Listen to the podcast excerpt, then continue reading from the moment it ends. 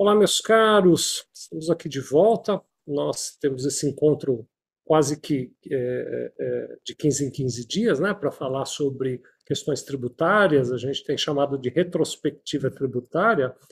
Eu, meu querido amigo doutor Eduardo Correia, da Correia Porto, como vai, Eduardo? Tudo bem? Como estão todos aí na Correia Porto? Olá, Vicente, um prazer revê-lo, meu amigo, ainda que virtualmente, todos bem por aqui algumas alguns movimentos tributários aí bastante relevantes, né, acontecendo aí nas últimas semanas. E tem dois deles aí bastante especiais que nós teremos a, a oportunidade aí de tratar ao longo desse encontro. Muito bom. Esse ambiente tributário é um ambiente que uh, deixa a todos, né? Você que é empresário, você que é uh, advogado, você que é contador, você está o tempo inteiro assim com um olhar muito atento, né? Deixa todos nós muito atentos em relação a isso, por várias razões, né? Primeiro, eu acho que uh, existe um desejo global, nem sempre a gente consegue ter isso, mas existe um desejo uh, geral do que a gente poderia chamar aqui de compliance, né? De, form, de, de, conformidade, né? Eu, por exemplo, né, doutor Eduardo, depois até me traz aí, se for o caso, um olhar diferente, mas eu, eu, com os empresários que eu converso, todos eles têm o desejo de fazer direito. Né? É, é, muito difícil você encontrar alguém que diz, não, eu quero fazer mal feito e tal. Já até vi um caso ou outro, mas também com quase 40 anos de carreira, você acaba encontrando um caso ou outro de tudo. Né? Mas 99,99% ,99 das empresas querem fazer direito. O desafio é como fazer direito num ambiente em que tanta coisa muda, não só do ponto de vista legal, né, em que a legislação propriamente muda, mas também do ponto de vista de interpretação da legislação, o que muitas vezes acaba acontecendo é a lei está lá, ela está mantida, mas a maneira como ela é entendida, e aí entra mais na área do doutor Eduardo, nos tribunais acaba mudando e isso afeta o nosso dia a dia. Então, esse, meus amigos, é o pano central desses nossos encontros. Eles acontecem sempre na segunda terça-feira de cada mês e na quarta terça-feira de cada mês. Hoje, por exemplo, é 26 de outubro, né? então nós estamos fazendo um encontro da quarta terça-feira de outubro e vamos avançar aqui em vários temas. Eu diria que talvez o tema mais interessante, ou pelo menos o tema que poderia chamar mais a atenção de todos nós aqui para hoje, é a questão ainda do ICMS e do PIS e COFINS, né, do comportamento do ICMS é, e do PIS e COFINS esse comportamento que, que agora tem mais uma rodada de esclarecimento em relação ao crédito PIS das compras. A gente vai falar um pouco disso na nossa conversa hoje aqui e de outros temas também. Você que está nos acompanhando, seja é, é, no YouTube, seja em alguma rede social, pode, se quiser, fazer seus comentários aí, a gente vai trazendo para a conversa ao longo do nosso debate aqui. Eu, do meu lado aqui, acho que já vou convidá-lo, então, doutor Eduardo, para compartilhar os slides. Né? O doutor Eduardo, sempre com a equipe lá da Correia Porto, prepara um material muito bacana e aí vai nos guiando aqui na nossa conversa. Fique à vontade, meu amigo, para conduzir. Maravilha, Vicente. Eu acho que já está na tela, né? Deixa eu só abrir aqui para ficar melhor agora visualizado. Está no formato de apresentação, agora está perfeito.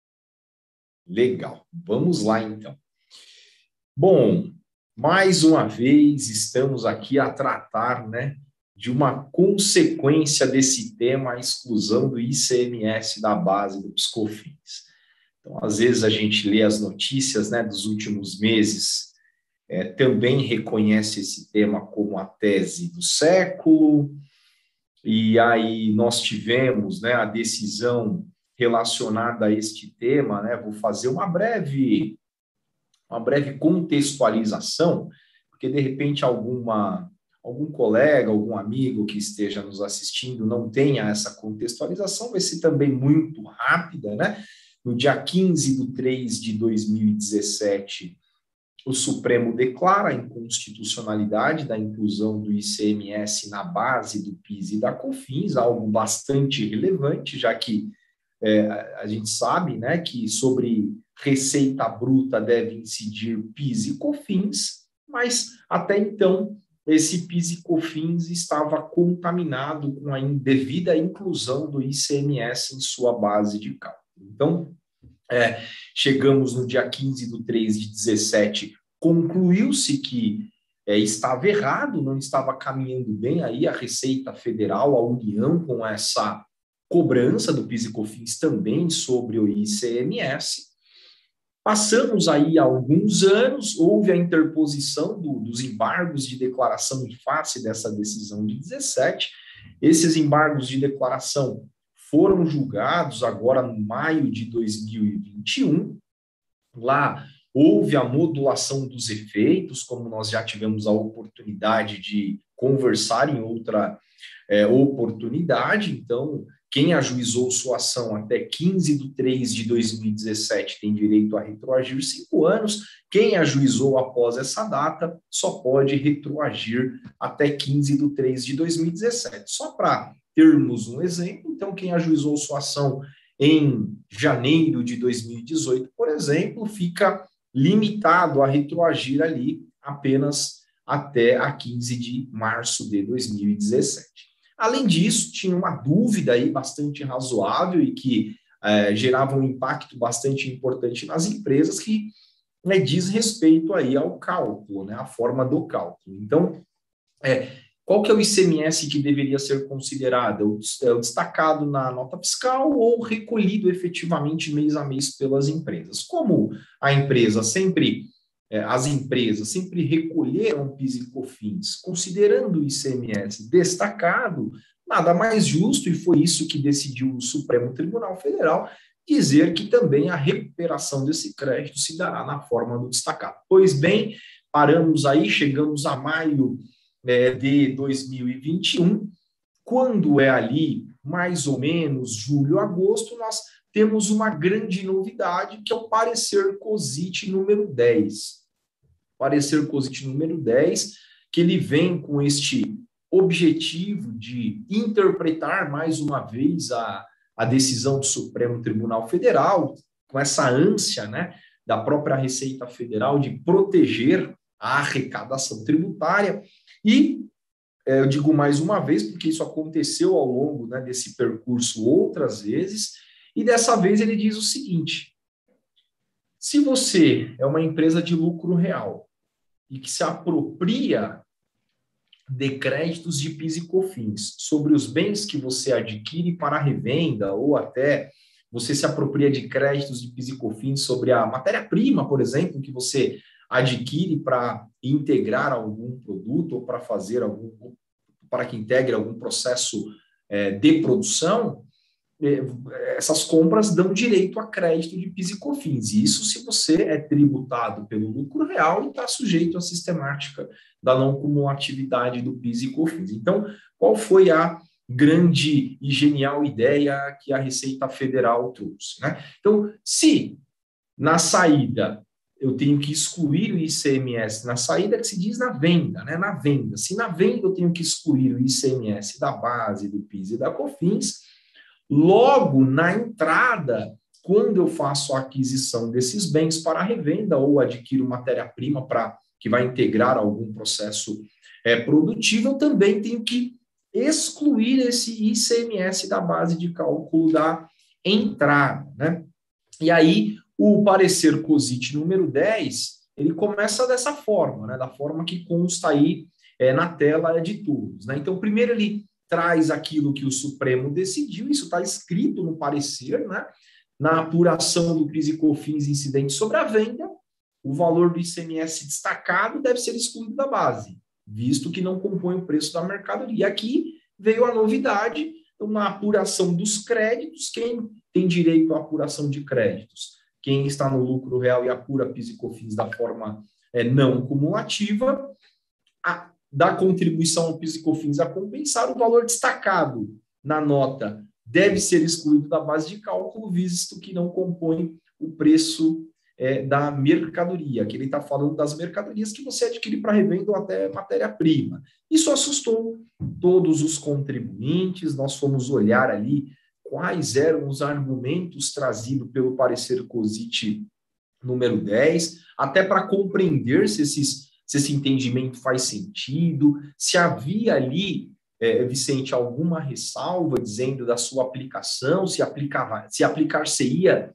também ao passado, que seria já também mais uma arbitrariedade, porque ele não poderia, é, em tese, né, sem uma lei ali específica é, contaminar ou abranger é, fatos né, pretéritos, né? então houve ali uma, uma, uma, uma, dificuldade bastante importante né, dos contribuintes, porque eles tinham que apurar ali o PIS e COFINS de setembro, é, apuração agosto, né, para recolhimento em setembro, e ninguém sabia naquele momento ali o que fazer, né?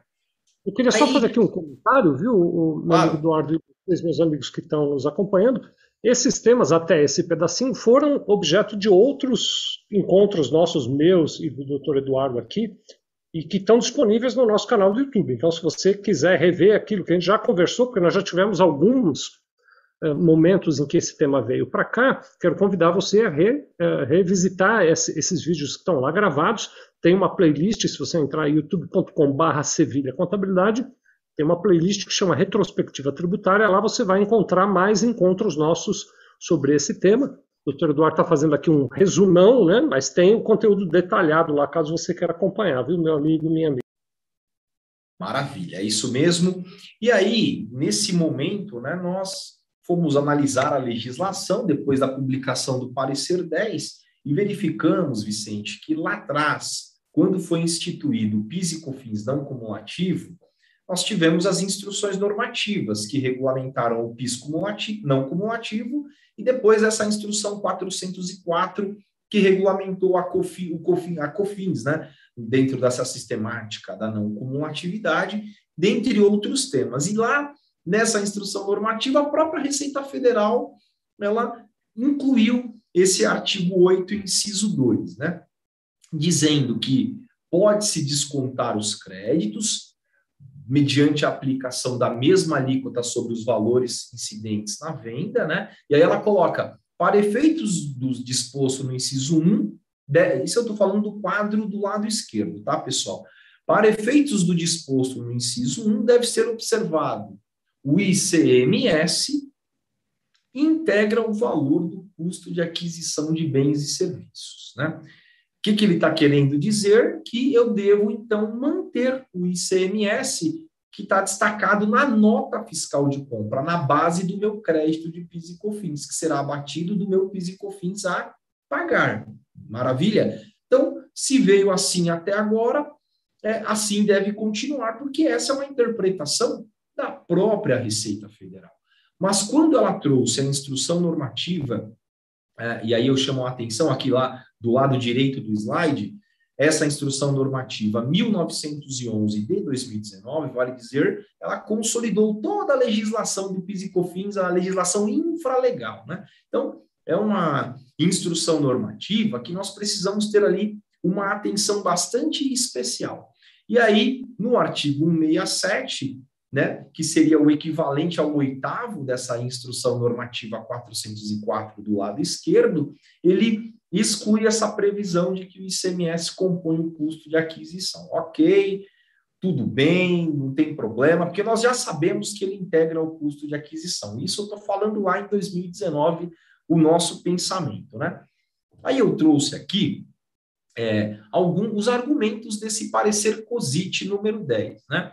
Então, primeiro ele coloca, olha, se o valor do ICMS destacado na nota, conforme decisão do Supremo, não integra o preço do produto, visto que apenas transita no caixa das empresas para depois ser recolhido aos estados, logo, na apuração de créditos, essa é a interpretação genial, né?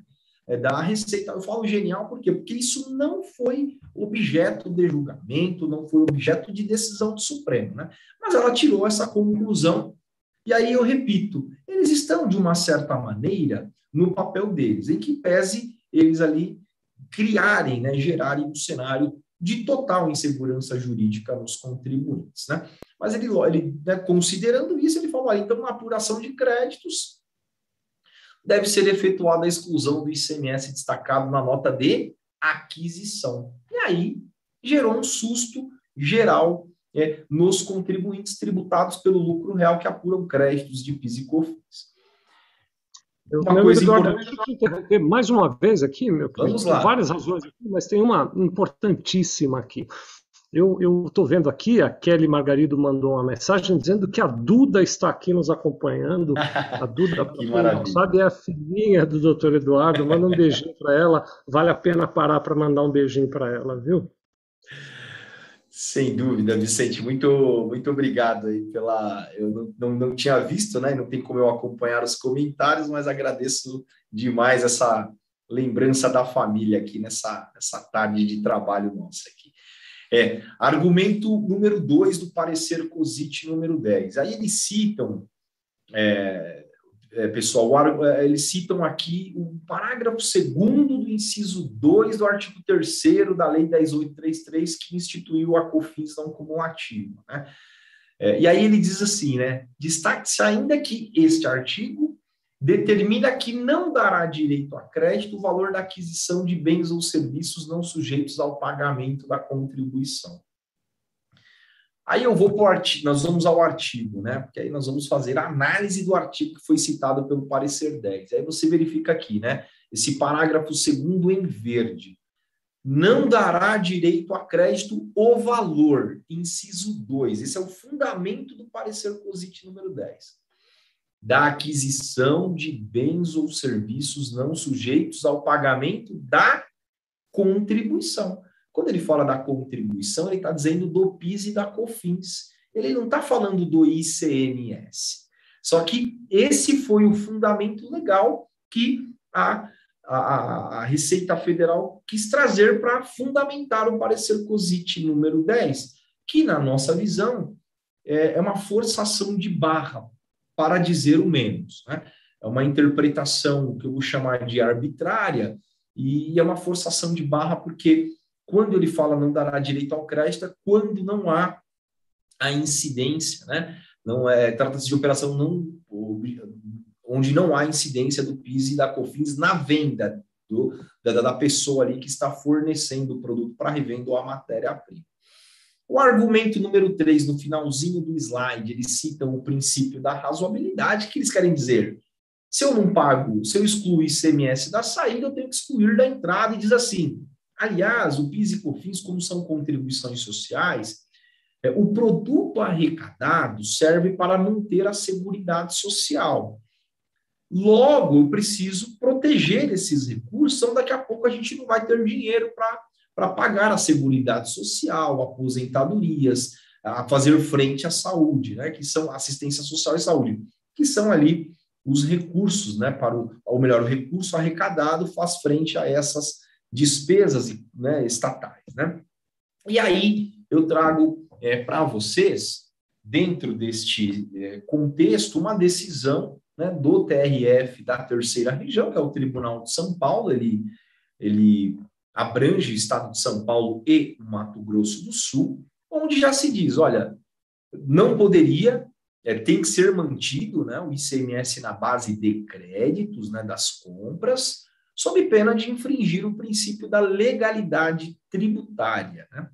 Ou seja, só poderia excluir o ICMS da base de PIS e COFINS nas compras se houver lei em sentido estrito. E lei em sentido estrito é uma lei que é aprovada pelo Congresso Nacional. Então, ninguém é obrigado a fazer ou deixar de fazer algo senão em virtude de lei. E na área tributária, nós temos a estrita legalidade tributária, você não pode é, instituir ou majorar tributos sem lei que o estabeleça. E aí, neste caso, se ele não permite que você mantenha o ICMS na base do PIS e COFINS, Vicente, meus amigos, naturalmente você está tendo uma majoração indireta da sua carga tributária. Você está sendo impedido de descontar crédito sobre uma parcela da sua compra. Tá? Essa é uma decisão, tem todos os dados da decisão, alguns trechos da decisão é, neste slide, né? E aí, nessa segunda parte, aqui já desse slide, eu vou ler bem rapidamente para nós ficarmos aqui bem conectados e na mesma página, né? E o juiz disse assim claramente: não pode a administração tributária, leia-se Receita Federal, por si só modificar seu posicionamento sobre o ICMS e a assunção de créditos de piscofins, tomando por fundamento situação jurídica que se encontra e sempre se encontrou também presente para o IPI, e sobre a qual nunca fez nenhuma ressalva. Novina, novidade nesse sentido, a parte em verde embaixo, é, somente poderia ser veiculada por lei, obediente o regime não cumulativo à legalidade tributária. E aí conclui. Assim fica reconhecido o direito do contribuinte a apurar créditos de PIS e COFINS a partir dos custos de aquisição dos insumos, incluídos os valores de ICMS incidentes na operação. Então, é, é, são esses os argumentos do parecer 10, e aí a parte mais assim importante para nós chegarmos e respondermos à pergunta que está aí na, na, no, no cabeçalho de todos os slides, né?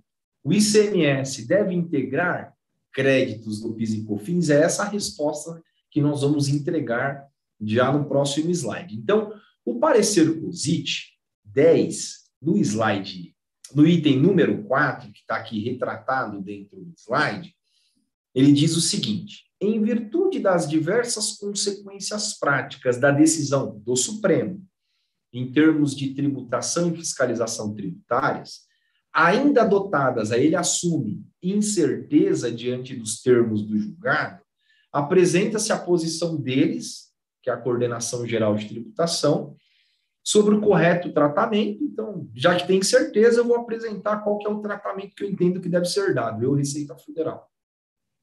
E as possíveis consequências, com solicitação ao final de confirmação do entendimento retratado no parecer 10 ou retificação por parte da Procuradoria Geral da Fazenda Nacional, ou seja, a Receita Federal, e ela é até, uma, até um dever de ofício, ela abre, porque quem é o órgão que defende, eles precisam estar com entendimento consonante, Receita Federal e Procuradoria. Então, ela abre Procuradoria, se manifesta, eu tenho que alterar, você concorda, não concorda, confirma, não confirma, né? E aí, pouco depois, vem o parecer que está aí no, no, no cabeçalho também, o parecer SEI, que é do final de setembro, né? Parecer SEI 14483 de 2021. Falei final de setembro, mas é de setembro. Eu não lembro exatamente se é no final de setembro, né? É um parecer extenso, tudo isso que nós tratamos aqui, eles também trataram, mas de uma forma bastante é, pormenorizada. E aí ele conclui no item C desse parecer, né, Vicente e meus amigos, né? Não é possível, apenas com base no conteúdo do acórdão, ele está dizendo o que é o conteúdo do acórdão? O conteúdo da decisão do Supremo, proceder ao recálculo dos créditos apurados nas operações de entrada, seja porque a questão não foi, nem poderia ter sido discutida nos autos. Então, ou seja, qual que é a conclusão? Tudo mantém-se mantém-se como era antes, ou seja, até que venha uma outra lei, essa é a nossa interpretação, deve ser mantido o ICMS para fins de cálculo dos créditos de PIS e COFINS. Vicente, então este tema, é, nós temos mais um tema, né? Mas é, as ponderações que tínhamos deste tema são essas. Deve ser, então, a pergunta que nos propusemos aqui a responder é: o ICMS deve integrar os créditos do PIS e da COFINS após o parecer COSIT 10 e o parecer CEI 14483 de 2021? A resposta é positiva. Há empresas que, mesmo assim, estão buscando o resguardo do judiciário. Eu acabei, inclusive, de falar com uma empresa que está neste momento uma SA que está em reunião com o seu conselho de administração para tomar esta decisão. Né? Então, eles não, eles devem manter o crédito esse mês e talvez também é, discutir judicialmente para buscar essa proteção judicial e fazer é, manter esse procedimento com absoluta segurança e aí é um pouco também da opção de cada um e das consequências para a sua companhia, né? Nesse caso, eles respondem a centenas de acionistas e aí tomaram, tomarão por bem aí essa decisão e deve ser a decisão de ajuizar uma ação mesmo assim, mas se me perguntar, Eduardo, você acha que eu sou uma empresa de médio porte, de lucro real, eu devo ajuizar a ação? Né? e eu advogando contra os escritórios, eu entendo que não há a necessidade, tá? Porque nós temos grandes argumentos a caso esses créditos sejam glosados para se defender, mas se você quiser ficar aí com mil por cento de segurança, aí você também fica à vontade para ajuizar sua ação. Eu vou descompartilhar para que o Vicente também faça aqui então os comentários. Muito bom, muito bom. O doutor Eduardo sempre muito didático, né? ele, ele, é, tem esse mérito de conseguir navegar nesse ambiente jurídico e fazer disso um, um, discurso compreensível por todos nós. Né? Muito obrigado, viu, doutor Eduardo? Eu, eu, tenho assim algumas rápidas considerações para fazer aqui. Né? Primeiro, uma consideração que eu venho repetindo nesses nossos encontros, no sentido de alertar quem nos acompanha, quem nos assiste, dessa condição de que nós aqui tratamos de situações em geral, de situações amplas e não de situações restritas. É claro que quando a gente mergulha em cada caso, né, então você que está me assistindo agora, se eu fosse olhar o teu caso específico, se o doutor Eduardo fosse olhar o teu caso específico, talvez coubesse uma avaliação diferente do caso geral. Pode acontecer, né? O doutor Eduardo acabou de trazer, nesse instante, um caso de uma sociedade anônima, tem muitos acionistas para os quais ela precisa responder, considerando até esse conceito de oferecer segurança para o mercado que investiu nela, optou por ingressar, ou deve optar por ingressar com uma ação para garantir esse entendimento. Então, esse é um exemplo, pode haver outros exemplos. Ah, é uma pena, né? Eu, eu, falo por mim, mas tenho certeza que o doutor Eduardo também tem a mesma sensação.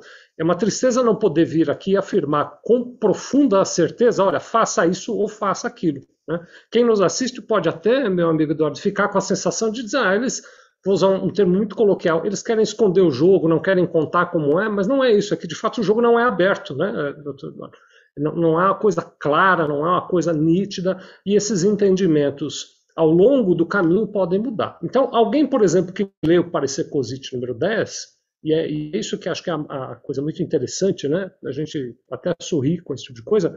No parecer COSIT número 10, salvo aquele finalzinho onde ele diz, tá bem, eu vou submeter ao entendimento da Procuradoria para ratificação ou para retificação, o parecer COSIT número 10 dá um entendimento que parece consolidado, que parece definitivo. Então, um empresário, ou talvez um contador, ou mesmo talvez até um advogado que só olhasse isso, ficaria com a imagem de que o assunto está encerrado. Né? É escrito de uma maneira tal, substanciado em, em, em fatos e em, em compreensões, que a gente tem que admitir que até faz um certo sentido, né? Esse raciocínio de que, bom, já que eu não pago PIS e COFINS na saída, não deveria me creditar na entrada, faz até um certo sentido. É claro, aí depois na nossa conversa vem aqui o doutor Eduardo trazer uma visão que me pareceu muito brilhante uh, também, no sentido de dizer, mas espera aí, o IPI também não paga PIS. Né? É, então, tem uma analogia que a gente precisa respeitar, vamos esclarecer isso de maneira mais adequada. Né? Então, vejam, é um cenário muito amplo, é um cenário muito grande, né? e, e uh, a resposta, então, é Nesse momento, não, não há subsídio suficiente para mudar a apuração do piso do COFINS da entrada, salvo alguma situação especial, salvo algum cuidado especial que a empresa julgue necessário, julgue importante ter. Né?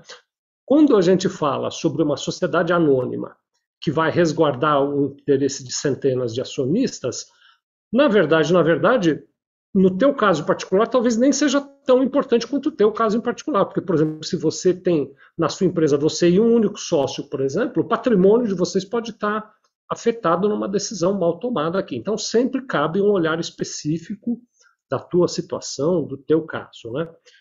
É, não ingressar com uma ação de prevenção agora, eu acho que eu só gostaria de expandir essa, é, essa explicação com a ajuda e a correção onde for preciso do, do, do Dr. Eduardo, não representa imediatamente um problema de autuação. Mas poderia acontecer daqui 3, 4, 5 anos, porque geralmente a Receita Federal ela deixa passar o tempo para fiscalizar depois, justamente para esperar que a compreensão e os entendimentos se consolidem, né? Então pode acontecer que daqui a três ou quatro anos você seja fiscalizado e então alguma coisa suja em relação a isso. É, e aí acho que é, é só um rápido, uma rápida colocação. Se houver esse questionamento, não quer dizer que você terá problema. O que pode acontecer? A Receita Federal entende que deveria estornar os créditos e então você se socorre da justiça. Né? Não é está tudo perdido. Você vai poder certamente uh, uh, se socorrer lá na frente se for necessário. Então, esse cenário assim, é um cenário amplo, é um cenário grande, mas eu acho que você, empresário, precisa refletir sobre ele, você que é contador precisa estar bem preparado para orientar também os empresários em relação a isso, para que cada um faça a devida ponderação de que caminho seguir. Ah, eu entendo que era essa a contribuição que eu queria trazer nesse aspecto. Antes de te devolver a palavra aqui, quero só dar assim, um rápido reconhecimento para a turma que está sempre conosco aqui nos assistindo. Né? Então, mandar rápidos abraços aqui. Anderson Camargo, que está conosco, Erivaldo Teles, Guedes Contabilidade, Graciele Leite, Douglas Sena, a Sueli Teles, presença marcante aqui conosco, Edna Araújo, Caldeira Silva, que está conosco, Claudete Rodrigues, a Kelly Margarido, que já, já citei agora há pouquinho, Paula Oliveira, Vanessa Menezes, o João Antunes, grande abraço, João Antunes, Carlos Alberto Cordeiro também, abraço a você também, Daniel Edward também está aqui conosco, obrigado. Mais para frente eu cito o nome de mais gente, assim, tem mais pessoas aqui que eu não estou declinando o nome para a gente ir devagarzinho. E agora vou devolver a palavra para o doutor Eduardo para alguma consideração que ele queira fazer sobre isso e já provocá-lo para nós irmos para o segundo tema desse nosso bate-papo de hoje aqui. Maravilha. Ô Vicente, se você me der a liberdade, né, eu abri aqui rapidamente o, os nossos comentários aqui, e tem um comentário do Carlos Alberto Cordeiro, né, que ele faz, ele faz a seguinte pergunta, né, é, o fiscal da Receita Federal Aliás, obrigado aí pela participação, Carlos. Né? Ao conferir os créditos de PIS e COFINS, irá obedecer às orientações desse parecer SEI da PGFN e não excluir o ICMS das compras ou irá obedecer à instrução é, normativa? Né? Meu entendimento. Né? Primeiro, a instrução normativa não diz que não pode. Ela só deixou de fazer constar na instrução normativa que o ICMS com, é, compõe o custo de aquisição. Então, na instrução normativa, Carlos, não há uma proibição. Então, este é o primeiro ponto. Segundo ponto, a Receita Federal, quando abre e solicita que a Procuradoria se manifeste retificando ou ratificando seu entendimento, é porque ela depois, na sequência, ela será obrigada a aderir àquele entendimento porque não fará sentido, nós temos aqui né, a União, Poder Executivo, temos do lado de cá a Receita Federal neste contexto e a Procuradoria do outro, ou seja, são ambos órgãos do Poder Executivo. Né? Um de arrecadação e fiscalização, e o outro ali, que é o, o advogado, o órgão que advoga para a União. Né? Então, eles têm que ter o entendimento consonante, né? senão é, eles não vão falar a mesma língua e vão gerar um cenário de total insegurança jurídica. Então, qual é a nossa expectativa? É que muito em breve esse parecer número 10 ele seja revogado. Né? Sai alguma informação de que ele foi revogado por não ter sido ratificado né? ou retificado em algum ponto pela, pela Procuradoria. Tá? Então, este é o entendimento. É, vamos lá para o segundo tema, que é um, é um, tema que já foi tratado em algum momento, é, aqui por, pelo, pelo, pelo, pela retrospectiva tributária, e que é, ele trata dessa questão do, da não incidência de imposto de renda e contribuição social é, sobre taxa Selic na restituição de tributos, falando assim para ficar um pouquinho é mais fácil, tá? Esse é um caso que está em julgamento há bastante tempo. Recentemente, Vicente, 27 do 9 é a data correta, apesar de estar no slide aqui 29, né? Eu já vi que tem esse pequeno erro aí por dois dias, mas que não vai mudar em absolutamente nada aqui o nosso trabalho, mas é, o STF estava para julgar esse caso, já havia sinalização em casos análogos de que ele declararia inconstitucional a incidência de imposto de renda e contribuição social é, inconstitucionais sobre taxa Selic, incidência sobre taxa Selic, né? E isso acabou acontecendo no final de setembro.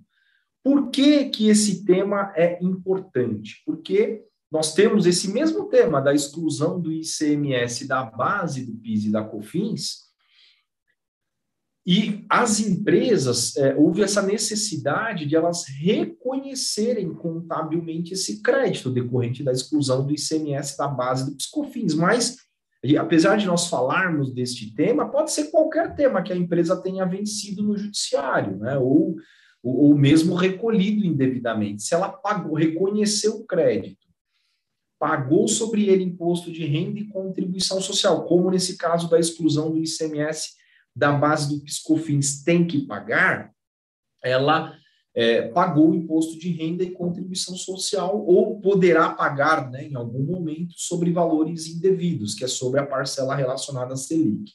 Para ficar mais fácil, vou até, até dar um exemplo. Né? Hoje, pela manhã, é, parece história de, né, de quem está se comunicando, mas é, é, uma, é verdade. Hoje eu tive uma reunião às 10 horas da manhã, um cliente positivamente surpreendido, porque ele não imaginava o valor que ele teria a recuperar, e nós já entregamos o cálculo, ele ajuizou, nós ajuizamos no dia 15 de 3 de 2007, exatamente no último dia ação dele, pleiteando a exclusão do ICMS da base do Piscofins.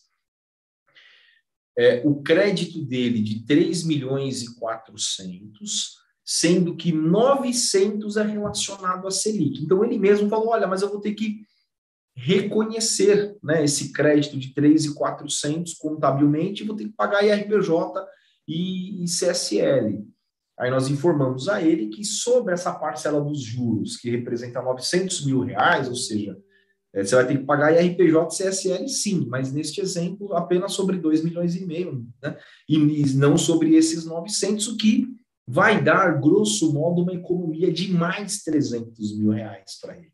Então, esse tema, ele agora ele é muito importante, porque houve o julgamento de mérito, a decisão é vinculante, então a empresa que ainda não ajuizou a essa ação, a gente recomenda que o faça o quanto antes, porque isso representa dinheiro à mesa. Até se a empresa, às vezes, ela, para este tema, ela não tomou nenhuma providência, né, o da exclusão do ICMS da base dos confins, mas ela teve um trânsito em julgado de um tema qualquer tributário que ensejou um crédito a recuperar. Sobre esse crédito, você vai ter que pagar o imposto de renda e contribuição social. Sobre ele todo, na integralidade, não. A parte que tem a Selic, você pode excluir, mas excluir como? Mediante o ajuizamento de uma ação, para que reconheça o seu direito, baseado na decisão do Supremo de não recolher imposto de renda e contribuição social sobre o lucro líquido sobre a taxa Selic. Aqui é a decisão, né? Está escrito aqui a, a, parte, eles chamam a tira de julgamento, né? É, dizendo claramente né, que deve ser excluído do âmbito de. Então, vamos ler aqui rapidamente. O tribunal, por unanimidade, apreciando o tema 962, que é este tema que consta aí do cabeçalho, negou o provimento ao recurso extraordinário interposto pela União, quando da interpretação dos dispositivos X, Y, Z, ele cita alguns dispositivos aqui, de modo a excluir do âmbito de aplicação desses, desses dispositivos a incidência de imposto de renda e da CSL sobre taxa Selic, recebida pelo contribuinte na repetição de indébito tributário. Aí, a tese que restou fixada e aí essa é a tese, né? Isso aqui é o que eles fixam no momento do julgamento e declaram é, inconstitucional a incidência do imposto de renda da CSL sobre os valores atinentes à Selic, especificamente, recebidos em razão da restituição de tributos pagos indevidamente. Né? Então, isso que quer dizer aí. Então, é, trouxemos esse tema porque ele é recentíssimo, porque existe uma decisão agora desde o dia 27 do 9, vinculante a favor dos contribuintes. E se você ainda não ajuizou uma ação discutindo e para você fizer sentido, é claro, né? Então, às vezes, você não tem nenhuma ação discutindo crédito tributário em andamento, talvez isso não vai fazer muito sentido. Mas se você é uma empresa de lucro presumido ou uma empresa de lucro real que tem essas demandas, né?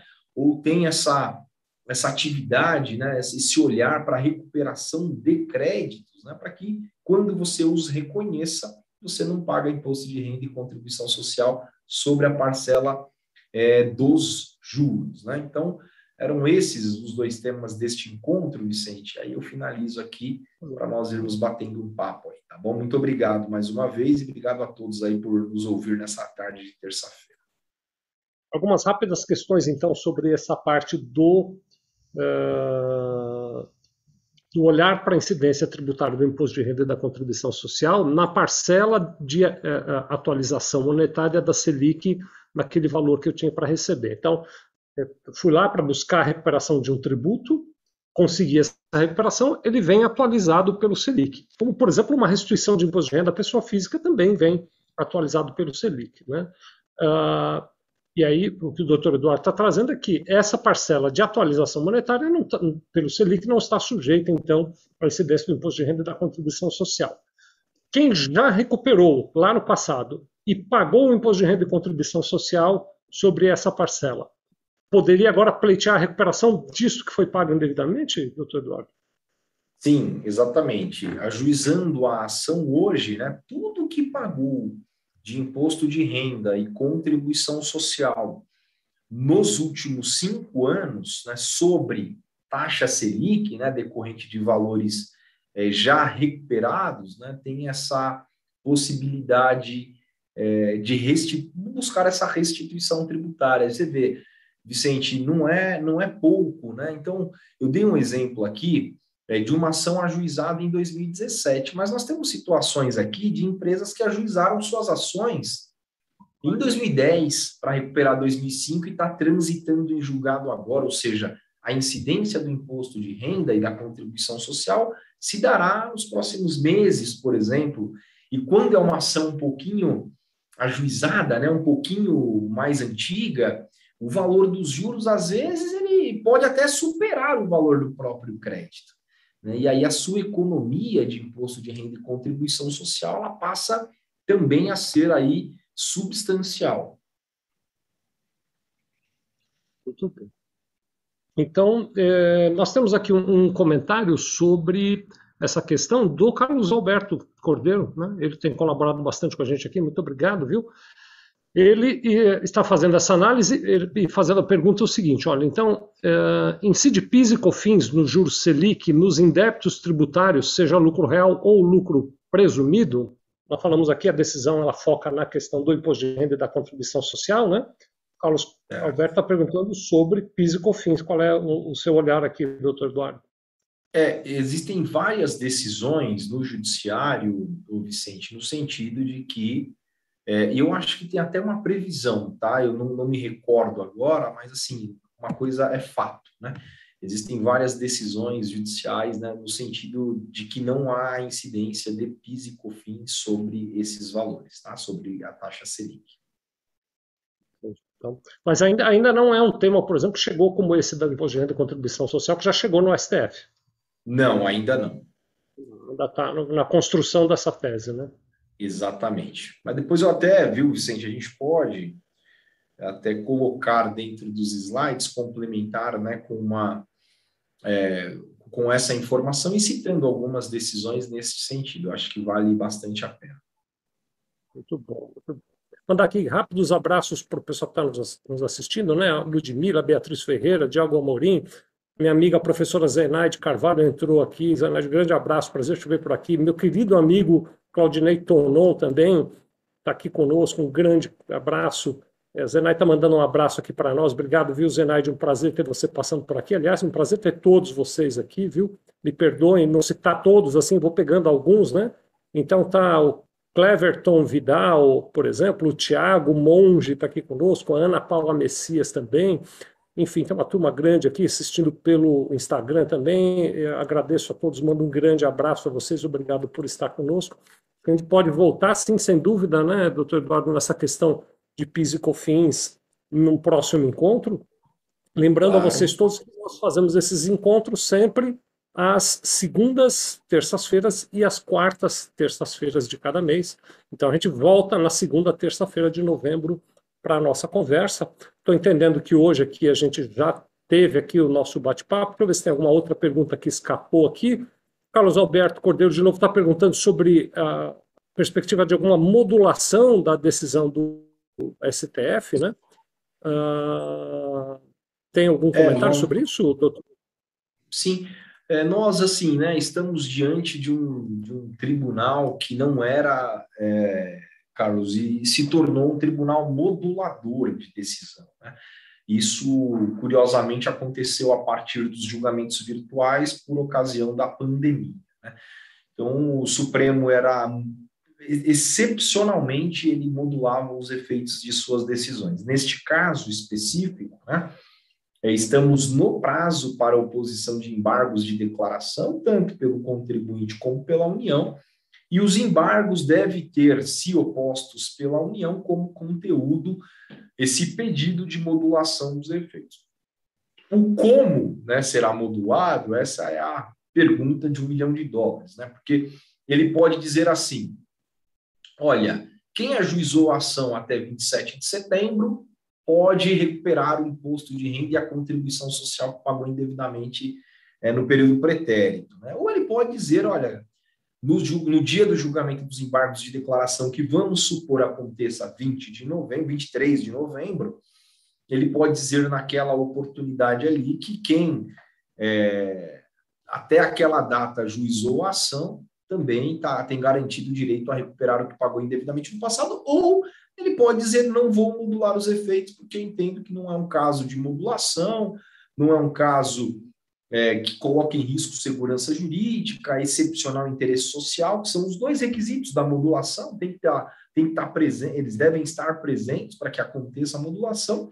A gente sabe né, que argumento também, quando a gente quer fazer uma coisa modular, a gente vai encontrá-los ali e colocá-los é, bem redigidos no papel. Então, na dúvida, na dúvida, a recomendação é que você analise sua situação, se couber para você essa ação, que você é, faça o, o, ajuizamento quanto antes, porque sim, né, respondendo agora até de forma mais objetiva, pode sim acontecer a modulação a partir da oposição de embargos de declaração por parte da União com este pedido.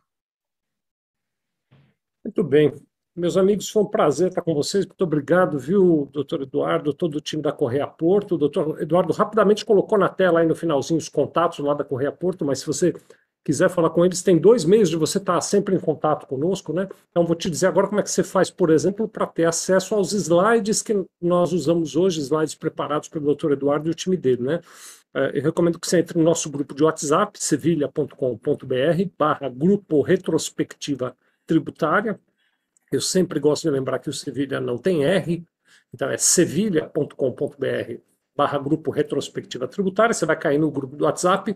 Hoje, mais tarde um pouco, 26 de outubro agora, mais tarde um pouco eu vou colocar os slides lá para vocês terem acesso a eles. Ou se preferir, você também pode entrar em www.sevilha.com.br barra retrospectiva tributária, preencha ali o formulário, a nossa equipe manda para você os slides para você poder acompanhar segunda terça-feira de novembro, é, de novembro, isso mesmo, estaremos aqui de novo e uh, a gente sempre vai decidindo o tema mais assim nas vésperas do encontro, que é para trazer sempre temas bem atuais, bem relevantes, né?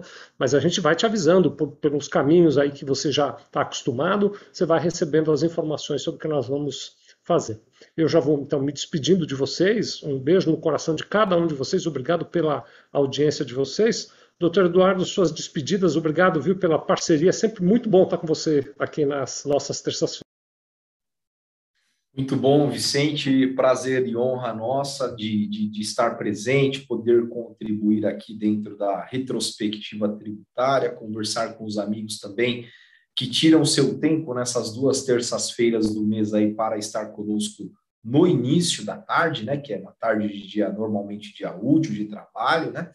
deixar um abraço para todos vocês, colocar nos colocar à inteira disposição, nossos contatos depois, se eventualmente alguém precisar tirar alguma dúvida, trocar alguma ideia, é, fiquem à vontade, né? O Vicente já passou ali o canal de onde nós podemos aí nos conectar. Deixar um abraço também, Vicente, aos nossos, aos nossos amigos do Cienfesp, eu acabei de ver há pouco aqui, que eles também estão nos acompanhando. Então, um abraço ao Sérgio, um abraço ao Celso, que estão sempre conosco e também, é, quando eles entendem por necessário, eles também é, contam com o nosso apoio, nossa ajuda aí para poder também trocar uma ideia com os associados, as empresas associadas ao Cianfesp. Vicente, muito obrigado mais uma vez. Uma excelente, abençoada semana para você e para todos vocês que nos acompanharam na, na data de hoje. Para nós todos. Lucas, obrigado a você, a Esther, ao time da Sevilha, que também fazem isso acontecer, viu? Tchau, pessoal. Fiquem todos muito bem. Até breve.